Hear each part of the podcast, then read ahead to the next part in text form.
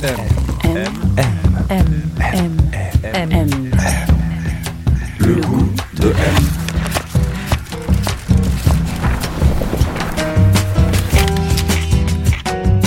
M, le magazine du monde présente Le goût de M, un podcast produit par Géraldine Saratia qui vous entraîne à la découverte du goût d'une personnalité.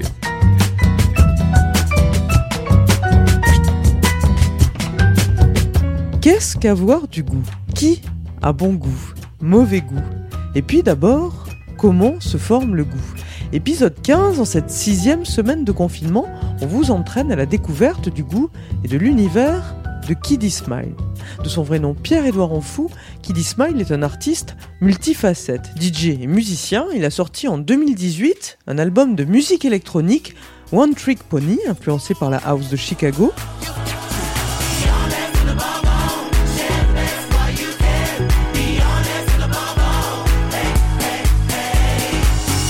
C'est également un danseur aguerri. Il est une des figures de proue en France de la nouvelle scène voguing, cette sous-culture inventée par des minorités noires, trans et LGBT à New York au début des années 80, popularisée ensuite, souvenez-vous, par Madonna dans son clip Vogue.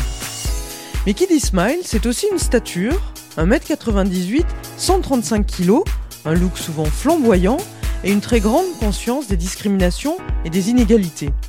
Il est noir, fils d'immigrés PD, comme il se définit lui-même, et a grandi en banlieue dans les quartiers près de Rambouillet. Alors pour en savoir un peu plus sur le goût Kid Smile, on ne s'est pas rendu chez lui, confinement oblige, mais on a trouvé un moyen.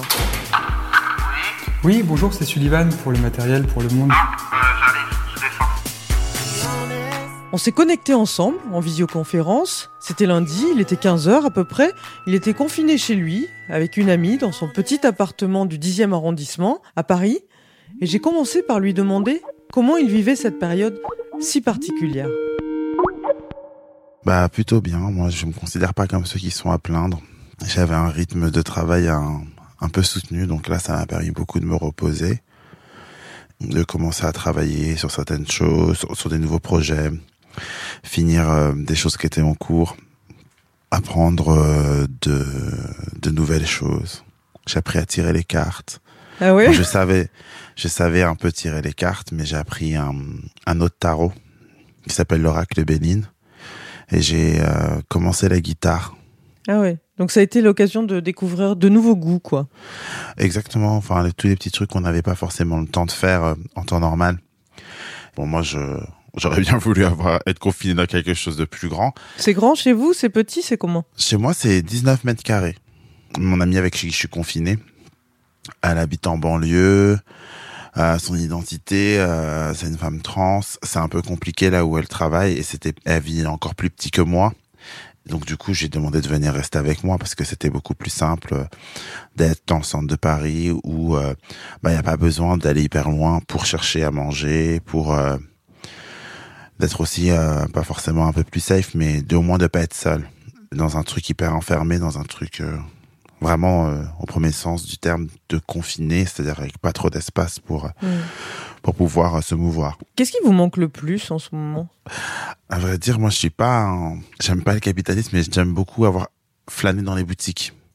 C'est quelque chose que j'aime bien traîner dans les boutiques. Je, quand je voyage, je vais euh, dans les centres commerciaux. Je, je sais pas, c'est quelque chose qui me rassure de, de d'aller dans les boutiques, de savoir qu'elles sont fermées. Bon bah, on flâne au rayon fromagerie, sans, en essayant de pas trop, toucher de choses. Pouvoir aussi euh, voir mes amis, amis, famille, ça c'est dur. C'est quand même dur. Moi, c'était mon anniversaire il y a deux semaines. euh, C'était un peu euh, bizarre de faire des visioconférences pour souhaiter bon anniversaire. Puis eux, ils étaient prêts à faire la fête. Ils voulaient absolument boire du champagne, trinquer. Moi, je déteste les visioconférences. Je trouve vraiment, moi, je refuse de me résoudre à croire que ça va être ça notre futur. Je, je Cette refuse. sociabilité digitale, là, non, pas Ouais. que ça, quoi. Non, moi, Ouais. je refuse. Ouais. Ah ouais, vous refusez carrément. ouais, donc euh, vous en faites assez peu là. Non, non, moi, ça ne m'intéresse pas du tout. En plus, je m'étais lancé dans des lives Instagram avec toute une programmation, etc. et tout. Et en fait, euh, ça me convenait pas du tout, en fait. le fait de devoir le faire de chez moi et tout. Je suis quelqu'un de, j'aime pas trop en plus se montrer chez moi. J'aime, Mhm. c'est, ça me gênait. Puis après, j'ai, euh, j'ai tout simplement arrêté en fait. Et puis de- surtout de les faire venir dans mon intimité. Moi, chez moi, c'est tout petit. En plus, je suis un peu un hoarder. J'entasse beaucoup de trucs et tout. Donc, je savais, je.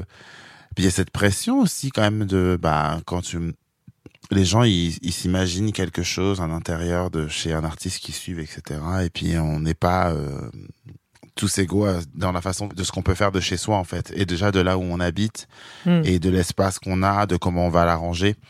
Mais après, je me suis dit, il y avait quand même des gens qui avaient quand même envie de danser, il y avait des gens qui avaient envie de faire des choses. Donc j'ai essayé, j'ai commencé par un live sur DJ set de mon balcon. Et mes voisins, ils ont pas du tout apprécié. du tout, du tout, du tout. Ils ont fait que sonner euh, pendant mon DJ set. En fait, ils sonnaient à, à mon interphone. J'ai dit à mon ami, euh, non, tu décroches pas, tu ouvres pas la porte et euh, ils attendront et patienteront. C'était une heure, quoi. Après, j'ai trouvé une façon de le faire sans que ça fasse moins de bruit. Mais bon, dans mon immeuble, ils ont pas aimé, mais les autres, à leur fenêtre et tout, ils étaient là, ils kiffaient. Et tout. Au franc prix d'ailleurs, où j'étais faire mes courses, j'ai eu un retour de, de quelqu'un qui m'a dit ah, c'était super, faut recommencer. J'ai dit je pense pas que je vais recommencer. Mes voisins n'étaient pas contents du tout. J'ai décidé de, de, de, de, de plutôt prendre ce temps pour euh, me concentrer sur moi. Parce que c'était pas nécessaire. Est-ce que ça vous inquiète euh, ce qu'on entend sur les festivals en ce moment? Enfin, Il y a beaucoup d'annulations, le secteur de la culture est quand même euh, chamboulé d'une façon dont on peut même pas encore prendre la mesure. Euh, ça vous pose beaucoup de questions ou, ou- Ah, moi, je suis, moi, je suis très, très inquiet parce que parce que moi, je fais partie de ces artistes qui n'existent pas en radio, qui n'existent pas, euh, qui existent à travers le, le spectacle vivant, mes performances, qui sont euh, là où moi j'épanouis le plus. L'inquiétude, elle est, financière et aussi sur euh, sa remise en cause, bah, de quoi, à quoi on sert, et que si on peut pas faire son métier. En plus, les gens ont besoin de divertissement, les gens ont besoin de penser à autre chose et de s'évader. Non, c'est hyper compliqué, moi, je pense, pour moi, quand ça a commencé, et que j'ai vu euh, que l'Italie était entrée en confinement. Déjà, moi, j'étais à l'étranger, j'étais à Dubaï avec ma mère, donc je l'ai euh, très vite demandé à ma mère, je dis, il faut qu'on rentre parce que je pense que la France va être en confinement aussi. Je me suis surtout dit que l'année 2020, c'était fini, quoi. Et qu'on verrait euh, pour 2021, quoi. J'avais pas grand espoir sur euh, les festivals de cet été. Je sais pas comment on va faire, mais bon, je pense que c'est pas à nous euh, le secteur prioritaire en fait. hein. Je pense qu'on sera vraiment les derniers, les derniers, les derniers, vraiment vraiment les tout derniers sur lesquels ils vont se pencher. Là, je- j'entends qu'ils parlent de beaucoup de choses à propos de indemniser, indemnisation de choses, etc. Ils parlent absolument pas des intermittents du spectacle. C'est le flou total. Chez moi. Donc euh, c'est un tout petit deux pièces avec un balcon qui donne sur la rue et sur les toits de Paris. Euh, Il y a une seule fenêtre, j'ai un petit coin avec mon ordinateur et puis j'ai une grosse télé Euh, à côté de mes platines DJ. J'ai deux grandes bibliothèques, deux grosses lampes de lumière euh, iridescente. J'ai toutes mes courses sur mes étagères qui sont hyper apparentes. Du coup, quand les gens viennent chez moi, je peux pas leur dire ah désolé, j'ai rien à manger parce que on voit tout ce que j'ai à manger. Mais euh, voilà, j'ai quand même réussi à caser une mini machine à laver, ma machine à coudre, mon badis qui me sert à construire euh, mes vêtements et euh, un frigo de hipster bleu de chez Smeg. ma chambre est une catastrophe. Ma chambre, c'est un dressing avec un matelas où je vais, où je vais, euh, je vais dormir, où je ne passe absolument que mes nuits parce que je ne peux pas y rester et où j'ai envoyé mon ami pour qu'on puisse faire cette interview au calme. Vous parliez tout à l'heure de, votre mère avec qui vous étiez en Italie. Vous, avez grandi près de Rambouillet. C'était une cité à Grousset. Et si je vous demandais de, qualifier un petit peu le. donner un adjectif au goût de votre enfance, vous diriez que c'était quoi? Ma jeunesse euh, dans les quartiers, elle était euh, tourmentée, mais quand même joviale, je dirais, parce qu'il y avait quand même beaucoup de rire et beaucoup de moments, euh, bah, de joie et d'insouciance aussi, mais euh, j'avais une volonté de pas y rester. Mais je ne savais pas, je, enfin, j'avais qu'un seul euh, chemin pour euh, en sortir, c'était l'école. Quand on sent qu'on est né et qu'on évolue dans un milieu qui est hyper injuste, en fait, je pense qu'on se dit toujours, euh, il y a deux choix en fait. Soit on est résigné et on accepte, soit on refuse. Si tu refuses cette réalité qui est en te disant, bah, je refuse de pas avoir accès aux mêmes choses, je refuse que la vie qui m'est destinée soit une vie monotone et rester dans ce quartier et puis euh, je finirai euh, je sais pas probablement euh, au RSA ou en échec scolaire ou quoi que c'est bah, je comprends qu'il y ait des gens qui se tournent vers euh, bah, la délinquance et je, comprends et c'est pas parce que je comprends que j'incite ou que je cautionne c'est juste que je comprends que au bout d'un moment bah les gens ils en ont marre aussi d'être des victimes d'un système et que du coup, bah, leur seule euh, façon de prendre les choses en main, et bah, ce soit la délinquance. Alors, vous avez été élevé beaucoup par votre euh, votre mère, enfin votre père jusqu'à Ouais. vos 13 ans, mais beaucoup par votre mère euh, qui est camerounaise, qui est arrivée un peu Mhm. contre son gré en France. Vous dites, enfin, elle a suivi son, son mari. Pour qu'on comprenne un peu euh, le contexte dans lequel vous avez grandi, qu'est-ce qui plaisait à votre mère? C'était quoi ses goûts à elle? Ouais, ma mère, elle voulait, euh, elle voulait être couturière. Avant de quitter le Cameroun, elle a travaillé au ministère de la Défense. Elle était secrétaire sténodactylo, comme on disait à l'ancienne. Mais elle avait été formée par sa mère pour, euh, pour être couturière. Et quand elle arrivait en France, elle voulait être couturière. Mais, euh, mais très vite, euh, par manque de représentation, et aussi, j'avais pas un père qui était des plus supportifs quand il s'agissait de, bah, de poursuivre des carrières euh, qui sont dites artistiques. Euh, bah, lui a très vite euh, fait comprendre et mis devant le fait qu'il y avait absolument pas de femmes de couleur dans cette industrie, enfin du moins pas mise en avant ou pas représentée, et que c'était peine perdue. Donc euh, elle a pas du tout poursuivi de ce côté-là, et puis du coup elle a hum, refait des formations de sténodactylo, elle a commencé à travailler un, peu euh, à gauche à droite, mais c'était un peu dur. Même dans les années 90, d'employer des secrétaires noirs, ça marchait pas trop, donc elle a travaillé un peu dans une station-service. Nous, on a beaucoup été euh, habillés par ma mère. Elle nous a fait beaucoup de ses tenues. Elle continue de les faire. Elle continue de les faire pour elle-même. hein. Ah non, mais c'était quand même super. Et puis surtout, c'était un moyen aussi de lutter contre. euh, parce que nous, moi, j'ai grandi dans la pauvreté, donc euh, on n'avait pas forcément les moyens de s'acheter des vêtements assez régulièrement, mais euh, avec du bricolage, avec en en retaillant certaines choses, en ajoutant du tissu et tout, ma mère était capable de nous faire des trucs quand même assez cool. Hmm. Et ça nous permettait d'avoir des choses nouvelles et sans avoir à dépenser d'argent la gastronomie camerounaise était présente. Il y avait, on mangeait pratiquement tous les deux jours quelque chose qui était issu de la culture camerounaise. Le week-end, on, allait dans des, euh, dans des événements de famille, des réunions. Donc, euh, c'était euh, aussi des moyens d'écouter des récits sur comment nos parents ils ont grandi, leurs traditions, etc. J'ai eu pas mal de chance quand même parce que même si ma famille était pas riche, était plutôt dans le besoin. Ma marraine, elle avait de l'argent et elle m'emmenait assez souvent au Cameroun. Donc moi j'avais j'avais l'occasion d'y aller euh, assez souvent avec mon petit frère d'ailleurs parce qu'elle ne nous séparait pas et puis ça permettait aussi de faire un break à mes parents l'été. Donc on partait avec elle euh, au Cameroun. euh. Des fois il y avait on pouvait y aller chaque été, des fois on y allait un été sur deux. C'était c'était assez irrégulier.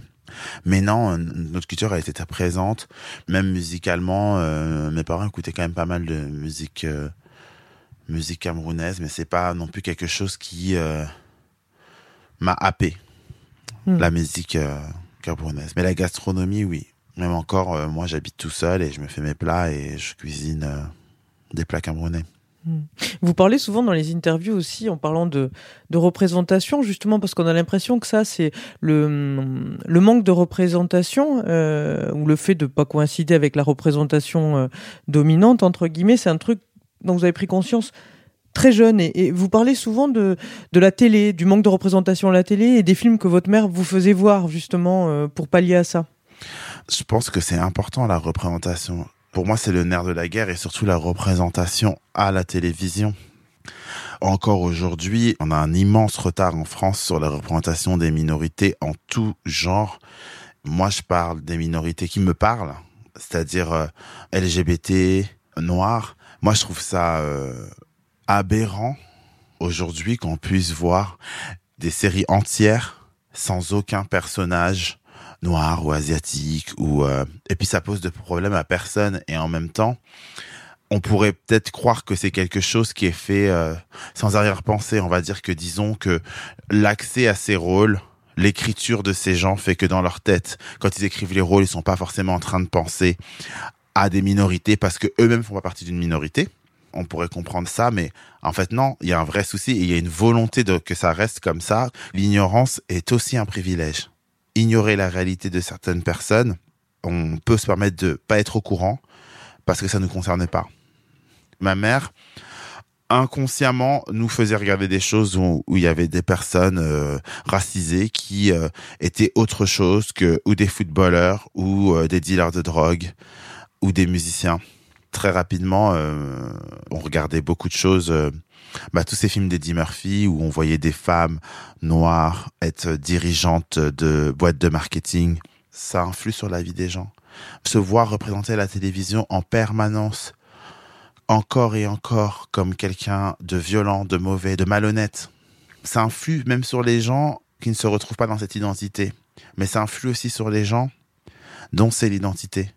C'est-à-dire que eux-mêmes euh, n'arrivent pas à se, à se considérer autrement aussi que ce qu'ils ont vu représenter d'eux. Et que quelque part, on pense la graine que oui, c'est aussi un petit peu toi.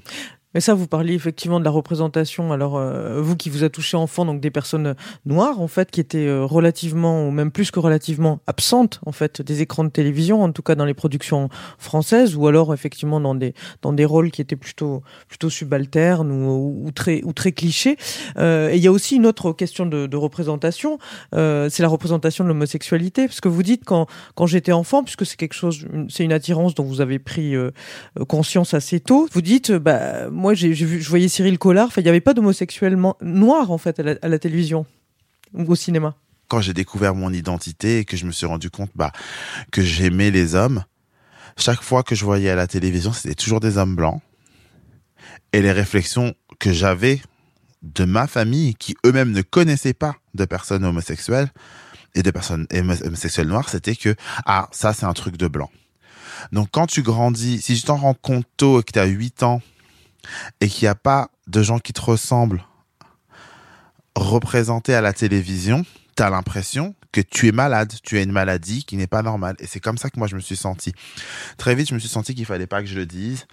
Et quand j'ai vu euh, Magloire à la télévision et Vincent McDoom, ça m'a fait du bien parce que je me suis dit, au moins, il y a des jeunes qui maintenant naîtront dans un monde où ils ne se sentiront pas comme moi je me suis mmh, senti. Mmh. Oui, parce que c'est ça, parce que comment on fait pour se construire comme ça quand on a d'un côté une espèce de d'injonction au, au, secret euh, et, euh, et en même temps un manque de d'écho, un manque de représentation. Euh, c'est difficile de déployer ses, ses goûts au sens fort du terme, hein, sa personnalité dans ce contexte-là. Ça pousse à l'enfouissement de ce qu'on ressent et à pas s'affirmer et à pas l'oraliser, à pas le verbaliser. Moi, j'ai dû quand même attendre euh, avant d'en rencontrer d'autres, pas les voir à la télévision, mais quand j'ai croisé des, quand j'ai rencontré des personnes noires euh, homosexuelles, j'avais 16 ans. M. M. M. M. M. Le goût de M. Là, on va sur mon balcon. J'ouvre les fenêtres. Il fait euh, très très beau. Mon balcon, je ne peux accéder qu'à la moitié j'ai une, table avec deux chaises et des cactus parce que je suis très mauvais à, pour euh, garder les plantes en vie, ouais. On voit ici, sous ma bâche, c'est euh, toutes mes valises où il y a tous mes costumes de scène qui sont donc sur mon balcon. On voit les toits d'un théâtre. Très très beau. Et là, vous y passez beaucoup de temps alors sur ce balcon? Oui, ah sur ce balcon, oui. J'y vais le matin, mais il fait très très chaud le matin. Et puis il y a surtout beaucoup de vis-à-vis. Mais j'ai de la chance, mes voisins qui sont devant ne viennent jamais sur leur balcon. Donc euh, j'ai un peu de chance de ce côté-là. Euh, c'est ici que je travaille, que j'écris, que je lis, qu'on mange aussi le soir. Voilà. On joue aux mm. cartes.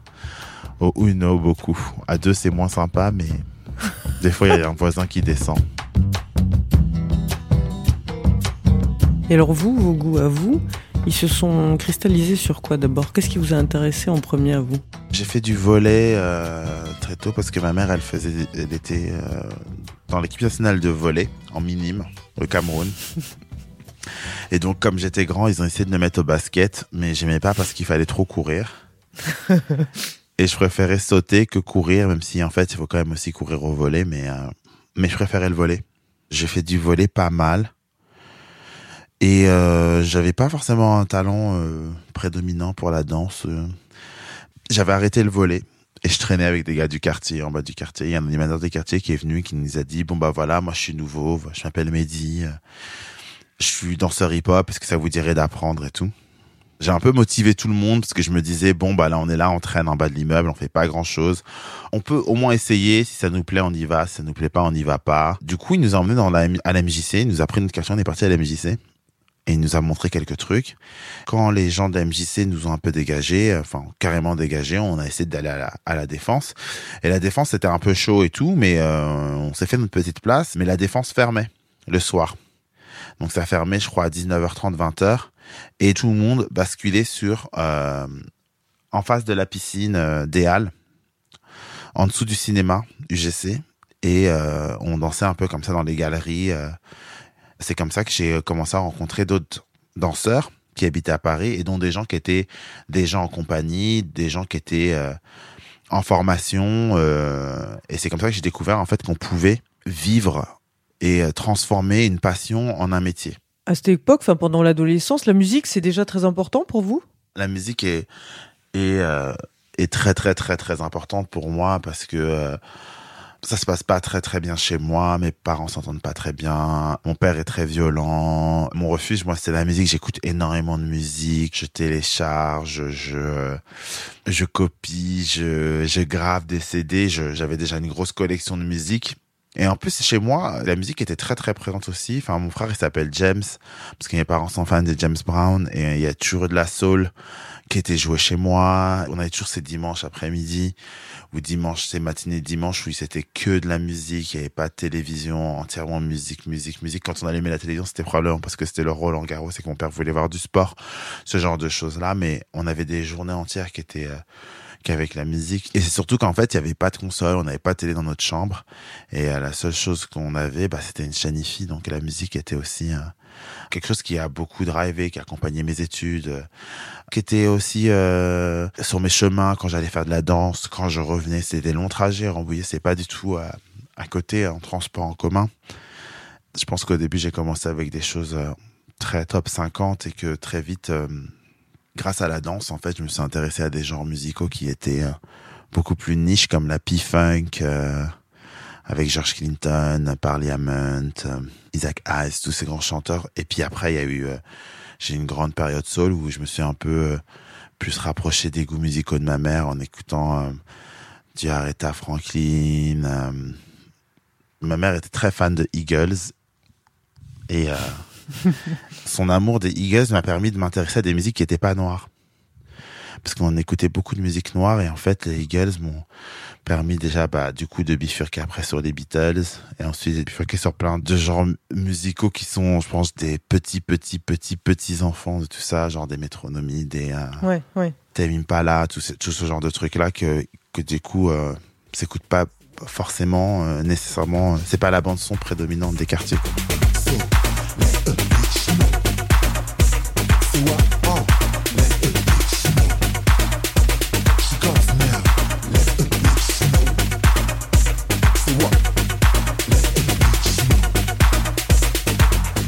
Smile est aujourd'hui devenu un artiste de musique électronique. Dans son quartier, à la fin des années 90, il en écoute peu. Il se sent exclu de la French Touch, cette house filtrée jouée par les Daft Punk ou Mojo que l'on entend alors. Trop blanche, trop versaillaise, pas pour lui. Un déclic se produit en 1999 grâce au premier album du 113, un groupe de rap français produit par DJ Mehdi. Le disque utilise de nombreux samples et entraîne Kiddy Smile à la découverte et aux racines de la house music dans les minorités noires de Chicago et Détroit.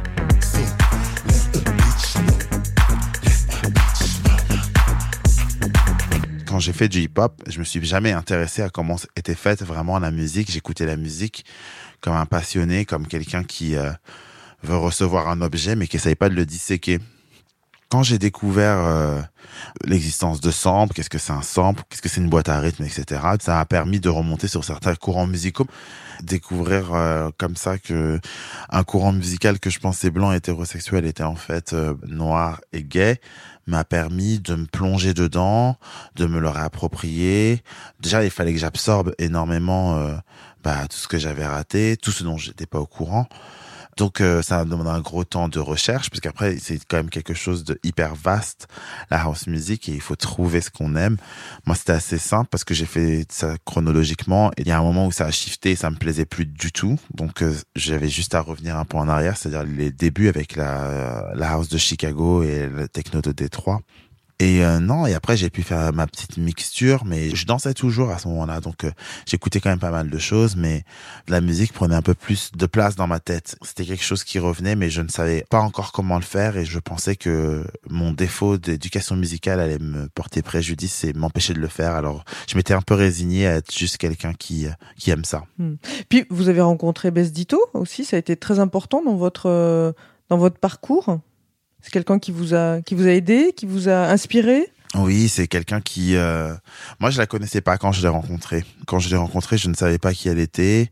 J'ai rencontré lors d'un défilé de mode. Elle a pas arrêté de me sourire et de me faire des blagues par rapport au fait qu'on était euh, les deux seuls gros de l'audience et qu'ils avaient fait en sorte de nous mettre pas très loin pour qu'on se sente pas seul elle m'appréciait énormément et elle m'a proposé de venir d'abord avec elle euh, chanter à Coachella. Elle m'a proposé de venir danser aussi sur ses tournées. Elle me faisait souvent chanter avec elle. Elle m'a proposé ses premières parties. C'est quelqu'un qui était très généreuse avec moi alors qu'elle n'était pas obligée en fait de faire quoi que ce soit parce que des amis qui font de la musique, elle en a des tonnes, mais euh, elle a toujours été euh, hyper bienveillante et surtout son message c'était un message qui faisait du bien d'avoir à ce, moment-là, d'avoir aussi quelqu'un comme ça qui essayait de pousser un peu les, euh, limites euh, de ce qu'on appelle la norme et aussi de, bah, de briser les barrières, quoi.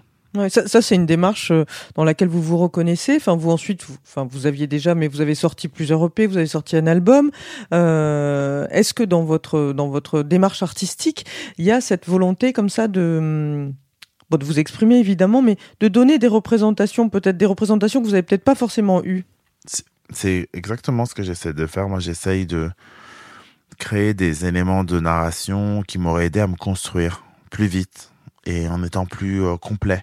Je pense que euh, on a assez fait le, tour de ce qu'on pouvait raconter autour de l'identité cisgenre euh, hétéronormée. Je pense que je pense qu'il est quand même temps maintenant que euh, on fasse de la place pour d'autres types de récits, d'autres types de représentations, juste pour euh, un peu rééquilibrer et puis euh, aussi redonner un peu d'espoir à, à, des gens qui sont plus jeunes ou des gens qui sont plus isolés, qui n'ont pas forcément l'opportunité de se retrouver avec des gens qui leur ressemblent et de pas se retrouver comme ça invisibilisés.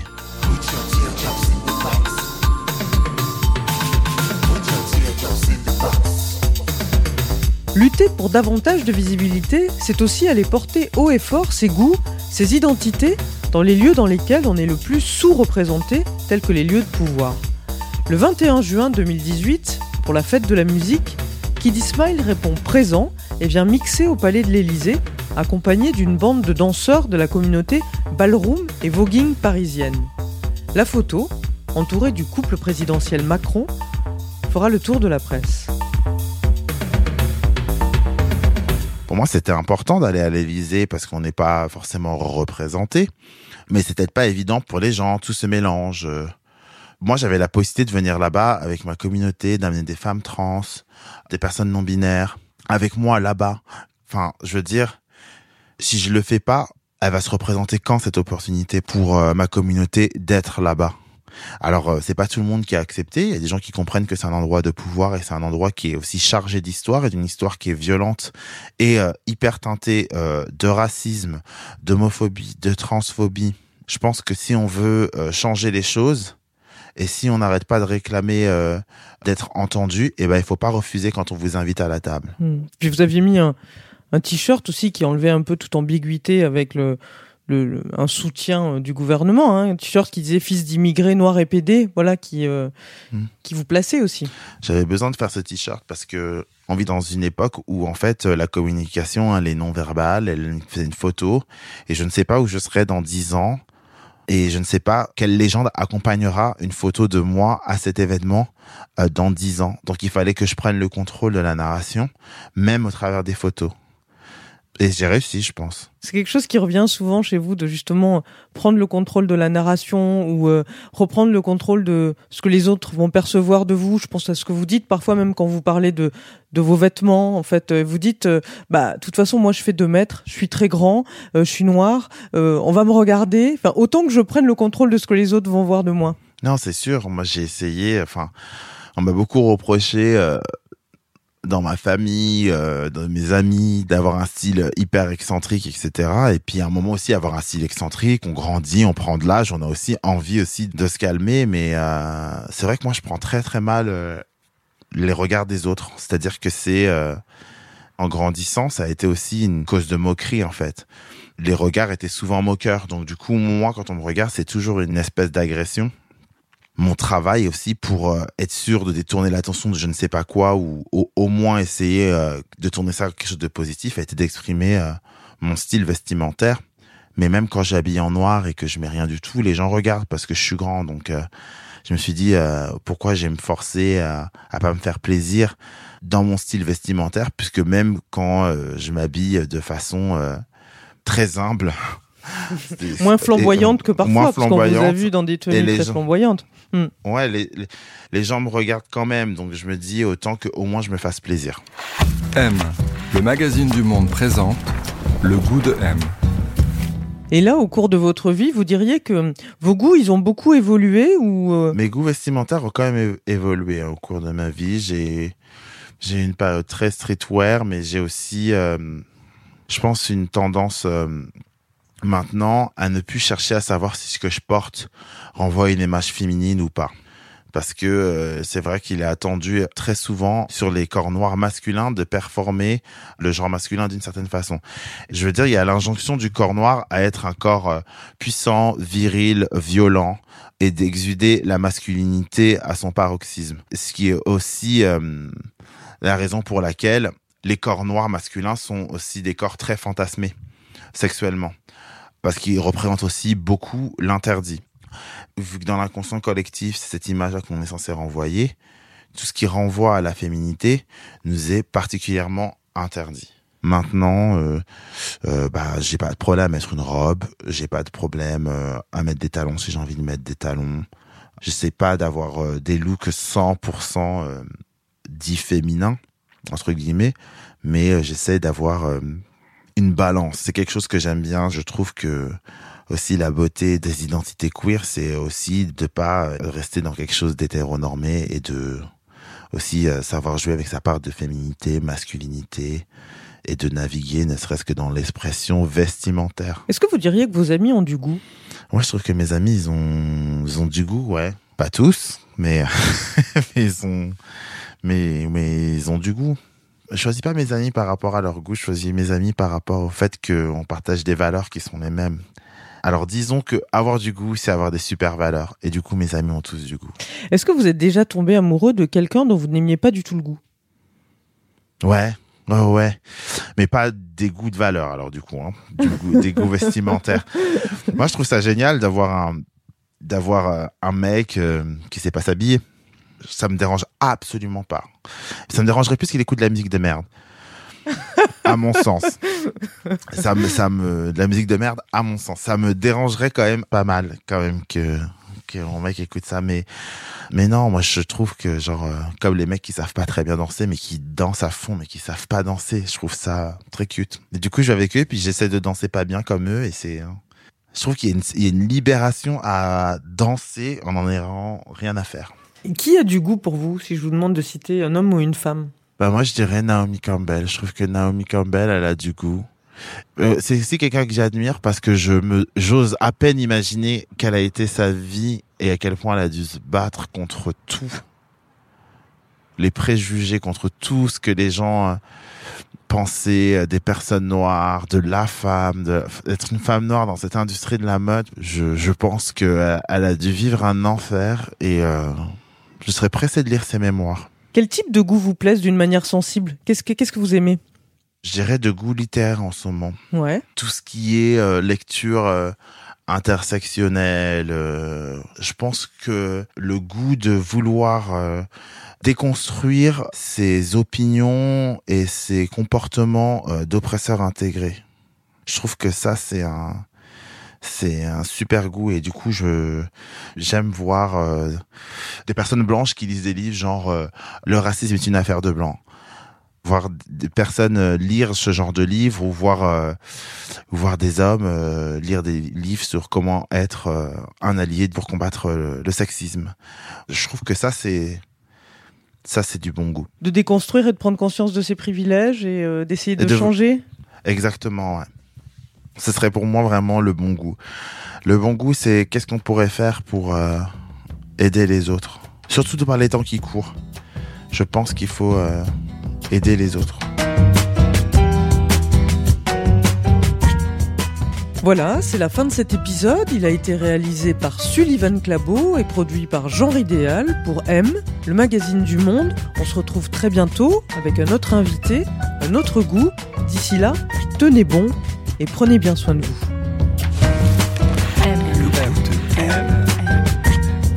Le goût de M.